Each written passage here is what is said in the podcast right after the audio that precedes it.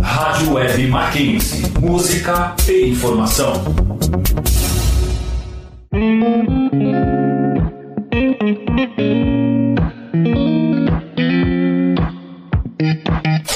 Entre nós.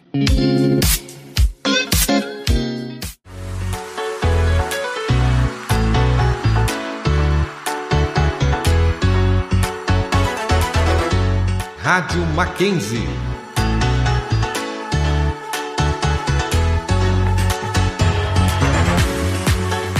Próxima estação. Next station. Higienópolis Mackenzie.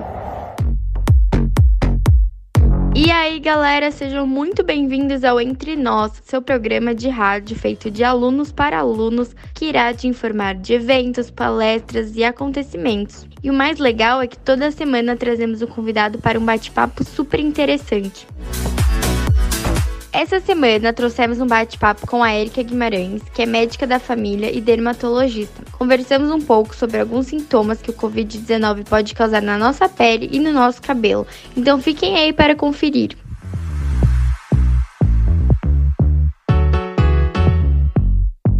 A partir dessa semana, estaremos com vozes novas aqui no programa, já que fizemos a nossa seletiva e estamos com integrantes novos. E no programa de hoje temos as seguintes vozes: Oi todo mundo, tudo bem? Eu sou a Beatriz, eu tô no primeiro semestre de Direito aqui no MAC e eu tô muito feliz de fazer parte do Entre Nós e animada para trazer muita coisa para vocês. Eu espero que vocês gostem. Oi gente, eu sou a Giovana, estou no primeiro semestre de Publicidade e já tô amando fazer parte da rádio. Espero que vocês gostem muito do que está por vir.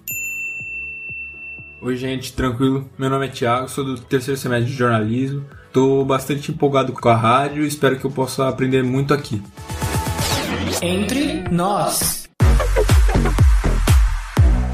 Bom, e antes da entrevista, vamos falar um pouco sobre o que está rolando no mundo universitário. A primeira notícia que trazemos aqui na rádio é da abertura das inscrições da 19ª semana do CCSA, Centro de Ciências Sociais e Aplicadas, que irá até o dia 9 de maio para alunos ou não alunos da Universidade Presbiteriana Mackenzie. Será o maior evento de palestras, workshops e oficinas abordando assuntos das áreas de administração, contabilidade, economia e comércio exterior, durante os dias 10 a 14 de maio. Vale lembrar que o evento é totalmente online e que as inscrições devem ser feitas individualmente para cada palestra. Para mais informações, acesse o Instagram @semanaccsa. A segunda notícia de hoje é sobre a entrevista que acontecerá no dia 10 de maio, organizada pela DACAN em parceria com a Arquibancada. Neste, eles irão trazer a atleta paralímpica de natação Ana Carolina, que é destaque nessa modalidade. Para não perder a participação inédita, basta acessar o link na bio do Instagram, arroba da Canmac, e assistir essa live incrível. Essa semana fizemos um IGTV com o Mac Horas e foram respondidas algumas dúvidas de vocês sobre as horas complementares, tão importantes para a nossa formação. Quem esclareceu as dúvidas foi o coordenador de extensão Manuel e a Duda do Instagram Mac Horas. Confira na nossa página Mac Entre Nós. Entre nós.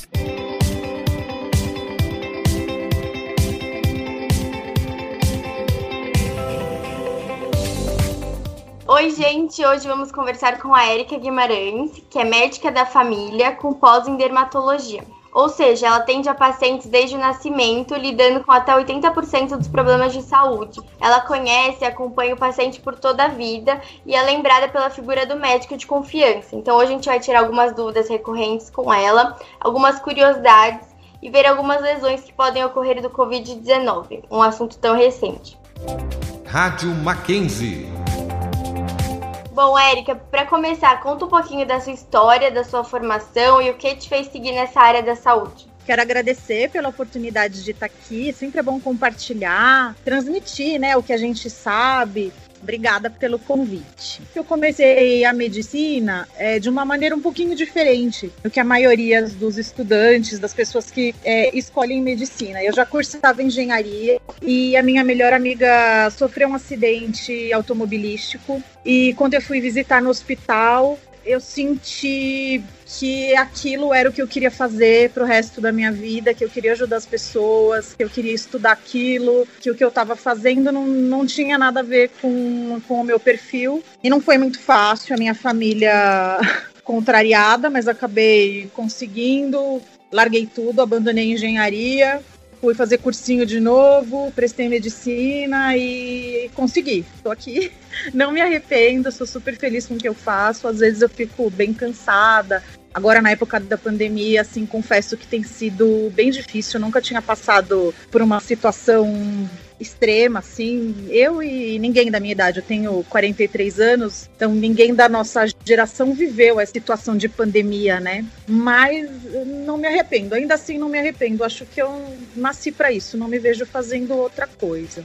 E realmente às vezes acontece isso, né? Alguma, algum acontecimento marcante na vida das pessoas e que ali elas têm um estalo na cabeça e, e decidem o que querem fazer, né, pra, pra vida toda. O que é ser o médico da família, né? Porque acho que muitos não entendem, não sabem um pouco desse termo. Você pode explicar pra gente um pouquinho? Conceito de médico da família é aquele médico bem antigo que cuidava da família toda, cuidava de todo mundo, desde pequenininho, desde que a criança nasce até o idoso. Faz mais ou menos 20 anos que esse conceito acabou voltando. Eu acabei indo parar nesse meio de medicina da família e acabei gostando muito, mas o conceito que mais me chama atenção, o que eu, o que eu acho que é mais importante as pessoas saberem sobre sobre o médico da família, é que é, é, o cara que vai cuidar da família como um todo, do núcleo familiar. Então a gente cuida não só da doença, a gente cuida para que ela não aconteça, a prevenção. O nosso objetivo é promover saúde. Então a gente vai olhar o núcleo familiar, as relações entre o pai e a mãe, é, da mãe com as crianças, do pai com as crianças, como eles tratam os idosos daquela família. A gente visita as casas, então assim, para observar como que é saneamento básico, as condições de higiene. Então é, é um trabalho assim complexo, bem amplo. E justamente por isso a gente não faz sozinho, é uma equipe multidisciplinar. Então, numa equipe de médico da família, não tem só o médico, muito pelo contrário, ele é só uma partezinha de todo o trabalho que é feito. Então, a gente trabalha junto com o agente comunitário de saúde, que é o representante ali na, na comunidade, é o nosso link com a população. Tem o enfermeiro, que faz um trabalho é, paralelo junto com a equipe, o auxiliar de enfermagem, psicólogo, nutricionista, terapeuta ocupacional, educador físico, é toda uma rede estruturada para apoiar aquela família. Então a gente acompanha vacinação, pré-natal, doenças crônicas, doenças infecciosas mais prevalentes na nossa população, como tuberculose, hanseníase. E então é aquele famoso assim de tudo um pouco. Então por isso que quando a gente lê falam, ah, é o médico que vê 80% dos problemas. Na verdade, a gente vê todos os problemas, mas a gente tenta resolver, se possível, até 80% do que a gente consegue e encaminhar só o, o extremamente necessário. Então, assim, pincelando bem resumido, é, é, é o que faz o médico da família. Trocando um pouco agora para o assunto da Covid, que você falou que nunca tinha passado por isso, de que ninguém estava acostumado com isso. Algumas lesões dermatológicas têm sido descritas como sintomas de Covid, possíveis manifestações do Covid, como urticária, necrose, isquemia. Você pode falar um pouco sobre elas? Logo que começou a pandemia, lá no ano passado, os primeiros relatos que a gente ouviu falar foram de uns médicos italianos que tinham os pacientes internados, então os primeiros relatos são de pacientes internados, que começaram a ter acometimento de pele. Então, o que, que eles mais observaram? Então, a primeira coisa foi a urticária.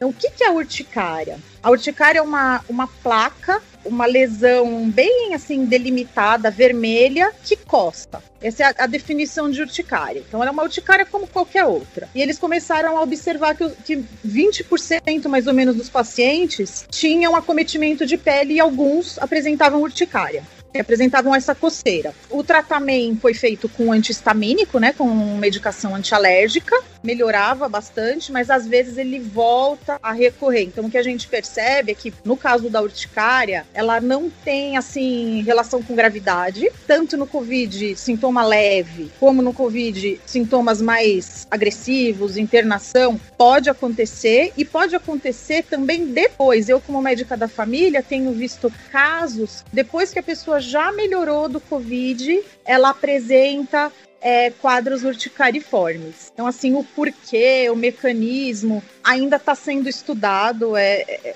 a ação direta do vírus, ou até de medicação que foi tomada durante a, é, o tratamento ou uma reação do nosso próprio corpo, né, uma reação inflamatória do nosso corpo pode também provocar urticária, mas isso ainda está sendo estudado, ainda não, não, não existe um consenso. Tem também exantema para os leigos entenderem, acho que fica mais fácil falar que são lesões vermelhas, é, eritematosas, que aparecem no corpo, a gente chama de rush, né? Que fica, o corpo fica todo, todo vermelho. E, e dentre esse, tem vários tipos de exantema. O que a gente vê bastante no Covid é o exantema pápulo-vesicular. Esse palavrão todo é, só quer dizer que é uma lesão assim parecida com aquela da catapora. A única diferença é que ela coça um pouco menos do que a lesão da catapora. Quando fizeram a, a biópsia dessa lesão, eles por enquanto não encontraram nem o COVID, o vírus do COVID, nem o da catapora. A única coisa que eles perceberam é que todos esses pacientes que tiveram essa lesão,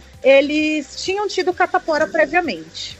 Então é o que se sabe desse, desse tipo de lesão. Também tratado com antihistamínico, antialérgico, e ao longo do tempo ela tende a, a ir embora. Uma semana, um a oito dias, ela tende a, a regredir. O livedo, a definição de livedo é uma pele com aspecto marmorizado, como se fosse um mármore.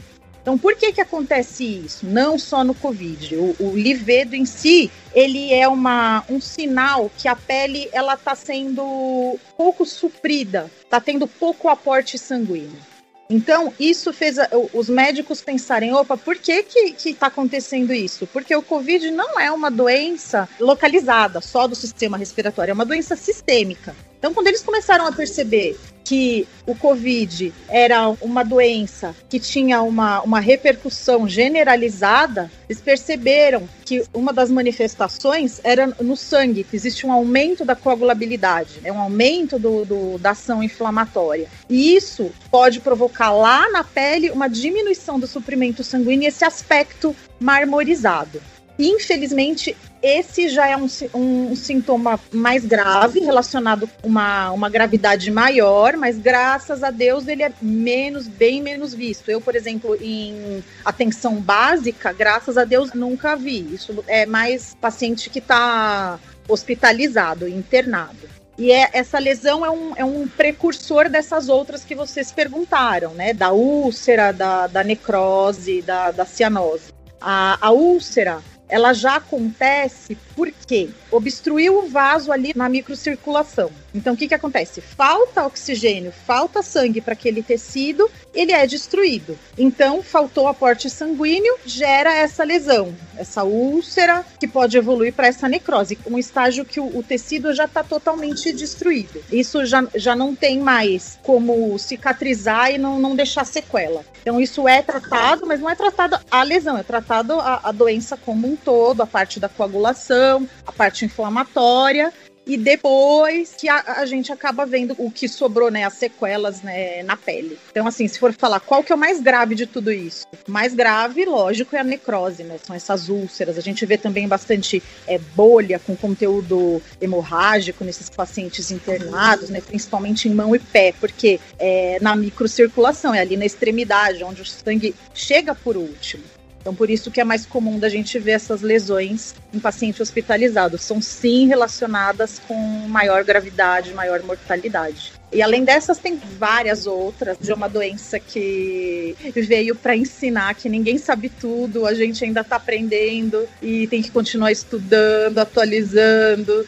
E daqui a seis meses pode ser que tudo isso que eu estou falando caia por terra e não seja mais nada disso, a teoria mude. Mas por enquanto o que a gente sabe é, é isso aí. E para quem tem pele sensível, as alergias, assim, podem ficar piores. Olha, é, o que, que acontece em quem tem a pele sensível? A barreira da pele, ela é diminuída. Então, é uma pele que tem menos gordura naturalmente. Uma, uma pele que é um pouquinho menos hidratada naturalmente. Então, essas pessoas já têm uma, uma tendência a sentir mais coceira, a terem a pele mais reativas. Então, eu acredito que elas vão sentir o sintoma mais exacerbado, mas é, não relacionado à gravidade. Não vai ser mais grave, ela vai sentir mais a coceira, o sintoma.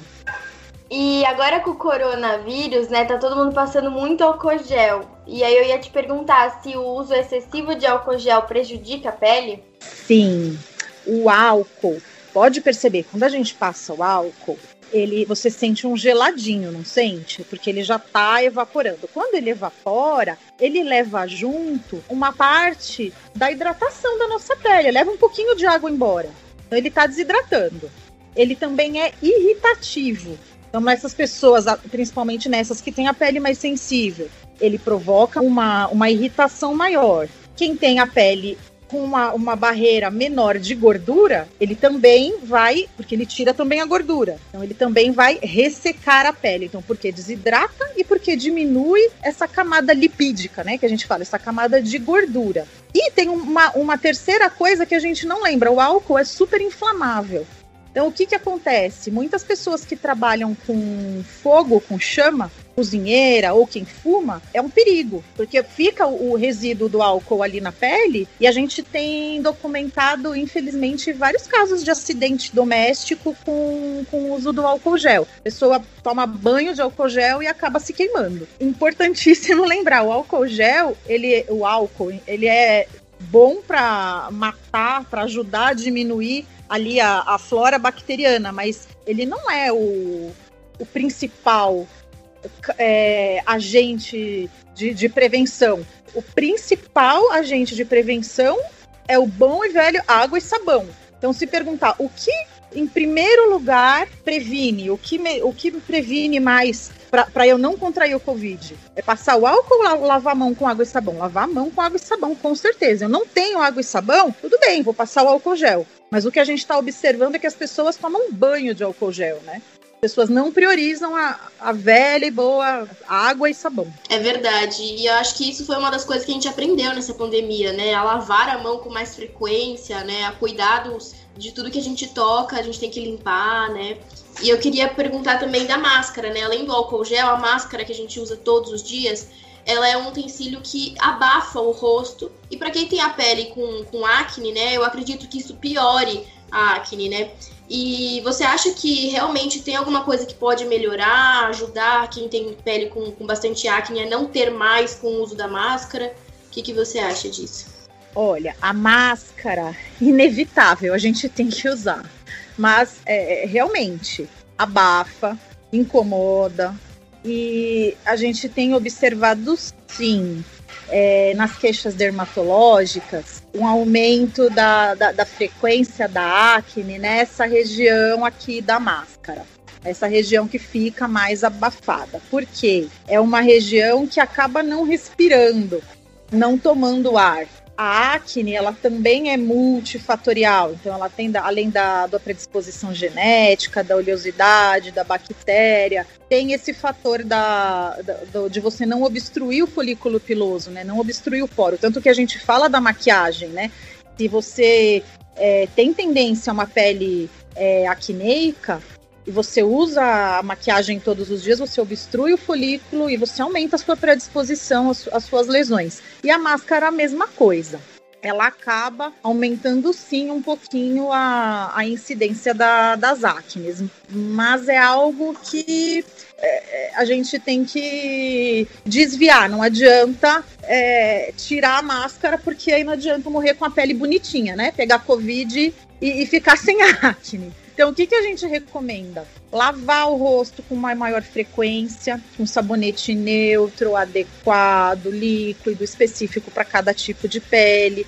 Usar o protetor solar, lavar o rosto com água fria ou água morna, nunca, nunca, nunca, nunca com água quente. E para as pessoas que têm uma maior predisposição, de repente associar com outros tratamentos, uso de antibiótico, medicamento tópico anti-inflamatório, aí é uma avaliação caso a caso, né? Mas os cuidados gerais são esses: é lavar com água e sabão, protetor solar e, e manter a alimentação saudável. Não tem muito mais além disso, não.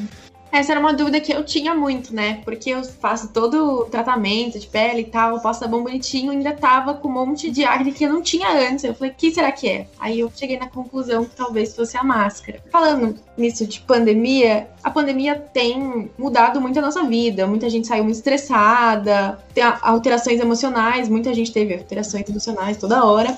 E como você acha que isso pode influenciar na nossa pele? Muito, muito, muito. Primeiro, eu acho legal a gente lembrar que o sistema nervoso central e a pele, eles derivam do mesmo folheto embrionário. Lá quando a gente se forma, tem os três folhetos embrionários, né? E a pele e o sistema nervoso central, eles vêm do mesmo. Então, isso é, diz muito, muito a respeito do, do nosso, da nossa condição emocional em relação às doenças de pele. Então, o que, que acontece? Normalmente, é, o, o, tem vários estudos que relatam que as doenças de pele elas têm muito a ver com os fatores emocionais. Acne, é, psoríase, vitiligo, é, mesmo as urticárias, as reações alérgicas. Então a gente tem observado sim em consultório que as pessoas estão obviamente mais estressadas, né? Quem não tá? Né? Até os médicos estão, a população em geral tá. Ninguém, principalmente assim, da geração de vocês, quem já passou por uma situação parecida com essa? Ninguém. Então, assim, a pessoa que tá totalmente normal, para mim é anormal. Eu acho que é normal, é, é comum você tá estressado, né? E, e, isso a gente tem observado que tem interferido sim nos problemas de pele. Tem intensificado, exacerbado. Lógico que tem a composição, o fator genético, quem tem uma maior é, predisposição genética vai desenvolver, vai desencadear mais, mas a gente tem observado sim que as doenças de pele têm piorado muito nesse período de pandemia. As pessoas estão super estressadas, então elas chegam no consultório com coceira, é, com urticária. Quem tem quadro de vitiligo, que é uma, uma doença autoimune, se você for estudar, você vê que ela tem um, um fundo autoimune, essas doenças estão sim exacerbadas, estão pioradas nesse, na, na nossa pandemia. Bom, e agora falando um pouquinho do tratamento, né? Eu queria te perguntar como que funciona o tratamento para todas elas. Se existe, tem como curar todas mesmo. Sobre isso, eu queria que você falasse dos tratamentos em caso de, por exemplo, as pessoas que contraíram o Covid-19. Olha, a gente tem tratado de uma maneira geral pela sintomatologia.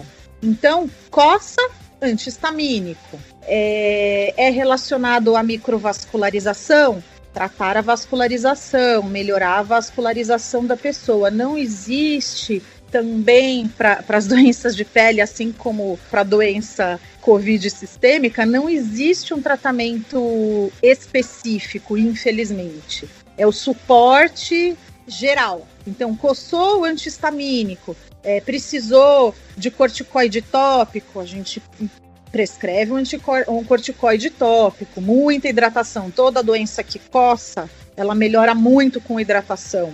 A gente acaba hidratando bastante. E essas doenças piores que a gente relatou, a necrose, o livedo, as úlceras, aí tem que ter um pouquinho mais de cuidado. Às vezes a gente tem que associar com antibiótico, com anti-inflamatório, mas é, é, são tratamentos não específicos mesmo, são tratamentos direcionados à sintomatologia e os sinais que a gente está vendo ali na consulta. E agora, acho que falando um pouquinho de cabelo, é, muitas mulheres vêm reclamando sobre a queda de cabelo. E, inclusive, eu mesma tive Covid, estou sofrendo com muita queda de cabelo. Você acha que isso pode ser, sim, um sintoma pós-Covid? Ou tem mais uma questão do estresse, do, do emocional que a gente está passando na pandemia? Tem, tem a ver. Isso é outra observação clínica e que a gente tem observado nos estudos, não são tantos estudos, já que a doença não é tão antiga, né? Uma doença nova, mas a gente tem observado sim que tem relação a queda de cabelo no pós-Covid.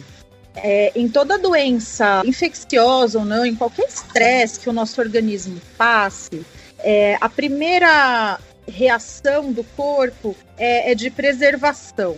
Então, o que, que é o vital para o nosso corpo, né? É a circulação, é manter coração, pulmão, rim, o cérebro, intestino, isso é o, o que faz a máquina funcionar. Isso é vital. Anexos, né, que é o cabelo, unha, se for pensar, a gente vive sem isso. Isso não é fundamental. Então, é a primeira coisa que o corpo ele, ele deixa de, de prestar atenção ali, falando bem é, é, simplificado. Então, isso já é uma isso é um fato, que já era observado em outras doenças. Então, numa anemia, numa dieta é, super restrita, você pode sim ter queda de cabelo por, pelo pelo estresse do, do corpo. Isso é, uma, isso é um fato. E a gente tem observado nos pacientes pós-Covid, mais ou menos três meses pós-Covid, tem observado que começa essa queda mais intensificada do cabelo, que a gente chama de eflúvio, né? Normalmente os nossos fios eles têm três fases de crescimento.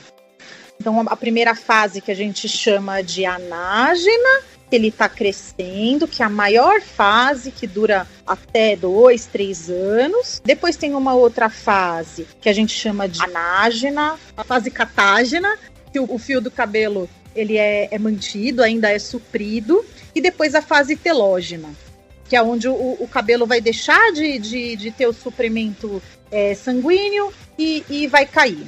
Então, o que, que a gente percebe no, no, no Covid e em várias outras doenças? É que esse ciclo ele fica diminuído. Então, o cabelo ele acaba caindo mais mesmo.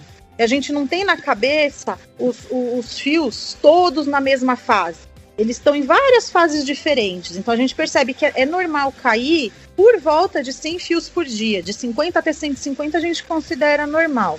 E nessas, nessas situações de estresse, nessas situações de doença, a gente percebe que eles caem é, 300 fios ou mais até por dia. O ciclo acaba sendo achatado.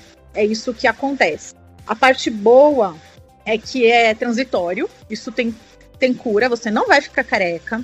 É só você ter um pouquinho de paciência, suplementar as vitaminas e cuidar do cabelo da maneira adequada.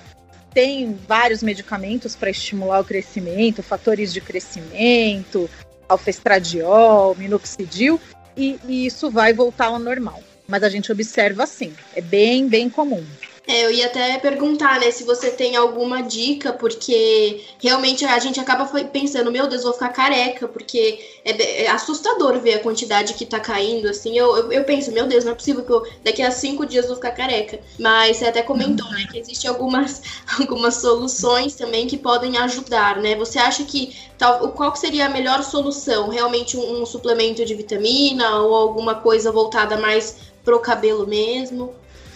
Olha, no caso do Covid, é melhor você observar o seu corpo e suplementar de dentro para fora. Não adianta só colocar os produtos por fora. Então, prestar atenção no que está faltando no seu corpo. O que a gente é, tem percebido, ainda lógico, faltam muitos estudos, é, é que é uma doença muito agressiva. Então, é, o nosso organismo demora seis meses, às vezes até mais, para voltar ao normal, para voltar ao estado fisiológico. Então, tem que ter um pouquinho de paciência. Não vai ser de hoje para amanhã, não vai ser em um mês que o cabelo vai voltar ao normal. Então, não adianta entrar em desespero e se entupir também de vitaminas e, e de repente sobrecarregar o rim com isso. Não vai resolver o corpo tem um tempo de, de, de, formação, de recuperação, vai se restabelecendo aos pouquinhos. E, infelizmente vai demorar um pouquinho, mas, mas vai voltar ao normal. Bom, e para finalizar, falando num contexto geral, que dica você daria pra gente para cuidados com a pele, com o cabelo? Produtos essenciais, assim, você indicaria? Eu acho muito importante os cuidados gerais em relação ao corpo, principalmente puxando sardinha para o meu lado de médica da família. Não adianta passar um monte de produto. Não adianta você usar o melhor produto que está no top 10 entre as blogueiras e se alimentar mal, dormir mal, tabagismo, usar cigarro, drogas. É, com certeza não, não vai ter milagre para o cabelo nem, nem para a pele. Então a primeira coisa são os hábitos, né? Comer, dormir, hidratar e para a pele. Fundamental usar protetor solar. Por quê? A gente tem a, a, radiação, né? Os raios, o VA, o VB. A nossa pele, principalmente no Brasil, que no, nós somos quase todos uma, uma mistura de, de raças, a gente não é nem, nem, nem preto, nem branco, nem, nós todos somos muito misturados, temos a tendência de manchar. A gente tem os melanócitos super ativados. Então, protetor solar eu acho fundamental no cuidado da pele. Então não adianta lavar o rosto, hidratou e não passa o protetor solar. Aquela luz do quarto, a luz do computador, a luz do carro, da, a, a tela do, do, do, computador, tudo isso queima. Tudo isso ativa melanócito. Então, protetor solar é, é remédio, é, é andar com você, passar três vezes por dia. Lavou o rosto, passa o protetor solar panela, do, aquele calor da panela, sabe? Calor quando a gente entra no carro, tudo isso queima. Então, é um, para mim, protetor solar, limpeza e hidratação para pele é o, é o, básico, é o que eu recomendo para as adolescentes, para as universitárias. Diminuir a quantidade de maquiagem, porque a gente já falou lá atrás, né? É, obstrui os folículos pilosos, obstrui o, os poros, e isso é, deixa a pele doente, deixa a pele sofrendo. Uh, que mais? Para o cabelo. Cabelo, a gente tem que lembrar que o cabelo ele é uma, uma parte do corpo igual à pele, precisa ter uma proteção solar. Existem os, os, protetores de cabelo. A gente muitas vezes esquece do cabelo na, na, no quesito protetor solar. Usa o melhor shampoo, usa o melhor condicionador e não, não usa um protetor solar para o cabelo. Precisa. Tá, a, a, história de cortar o cabelo. Cortar o cabelo de três em três meses, cortar as pontinhas, é bom, é ótimo. O cabelo, ele vai, ele vai ficar mais saudável, mas isso não faz o cabelo crescer mais rápido. O que faz o, o, cabelo crescer mais rápido, de novo, é a nossa alimentação, é a quantidade de colágeno que a gente está é, ingerindo, é, as vitaminas, as proteínas, tudo isso é o que vai fazer o cabelo crescer. E lavar o cabelo, acho legal também falar de lavar o cabelo. Tem gente que lava o cabelo duas vezes por semana, três vezes por semana. Tá errado. O cabelo é uma parte como qualquer outra do corpo. Deveria ser lavado todos os dias é, é, desbota a tinta para quem tinge, é chato porque tem que secar, mas é o mais saudável. É recomendado lavar o cabelo todos os dias, mesmo que você precise secar, mesmo que dê mais trabalho, é o mais indicado. Nossa, eu não fazia ideia de muita coisa, não fazia ideia. Cabelo eu achava que. Eu lavo todo dia, mas eu achava que prejudicava, porque eu via em algum lugar que lavar todo dia prejudicava, alguma coisa assim. Que a gente não recomenda é lavar o cabelo mais do que uma vez por dia se ele não consegue é, secar nesse intervalo. E o que, que acontece? Quando você mantém a umidade o tempo todo ali em qualquer lugar do corpo, né, não só no cabelo, o que, que você faz? Você predispõe a entrada dos fungos. O fungo gosta do quê? Ele gosta do, da umidade, do escuro e do calor. Então, no cabelo, se você deixa o cabelo é, molhado o, o, dia todo, você vai estar tá predispondo a, aos fungos. Então, assim, duas, três vezes por dia não, não recomendo, mas lavar o cabelo diariamente é uma, uma boa prática, sim.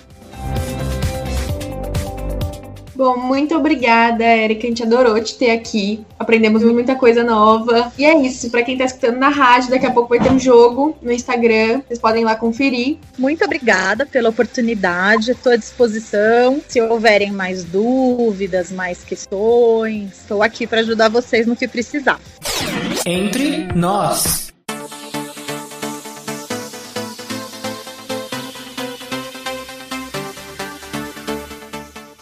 Agora vamos às indicações de cada um para essa semana. Nessa parte, gostamos de dar dicas para vocês, seja de algum filme, algum site, alguma página nas redes sociais, entre outros. Bom, gente, minha indicação de hoje é um Instagram chamado The Doodle. Ele traz vídeos diários contando histórias de animais de estimação adotados ou resgatados. Os vídeos têm uma pegada muito fofa e dá aquela aquecida no coração. Muito bom para descontrair e descansar das obrigações do dia a dia. Para acessar a página, basta procurar no Instagram por THEDODO. Hoje eu vim indicar para vocês um aplicativo para facilitar e organizar a vida de qualquer estudante.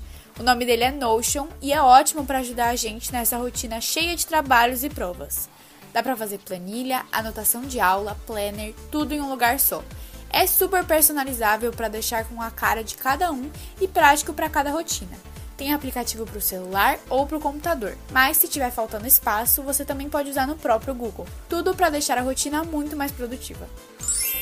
Oi, gente. Hoje minha indicação vai para o serviço de streaming Disney Plus. O serviço te fornece inúmeros filmes e séries da Disney, Pixar e da Marvel também. Por ter muitos filmes, recomendo vocês a fazer a assinatura do streaming.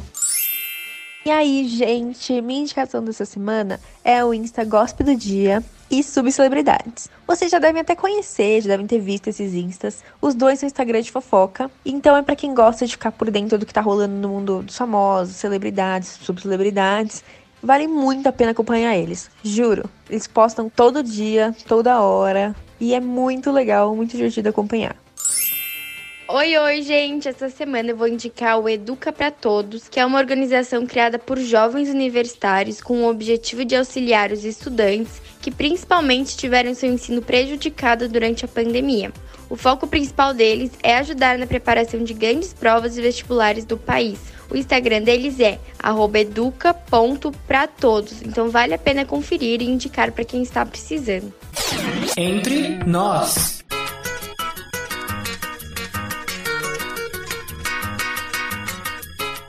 Muito obrigada pela audiência. Não esqueçam de conferir nosso Instagram, arroba e seguir a página para ficar de olhos nas novidades e interagir com a gente. Abraços e até o próximo programa.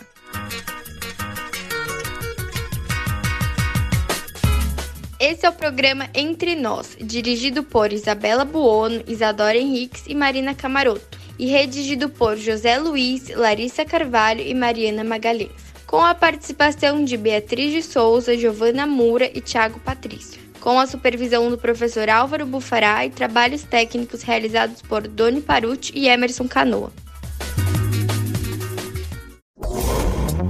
Rádio Web Mackenzie. Música e informação.